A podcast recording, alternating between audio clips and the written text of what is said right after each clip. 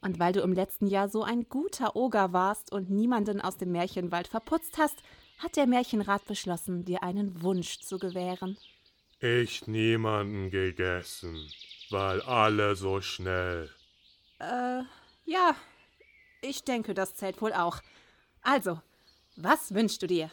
Noch nie gegessen, Fee. Ja, das ist auch nicht ratsam. Feen machen ganz übel Bauchauer. Wie wäre es denn mit einem Jahresvorrat an Äpfeln?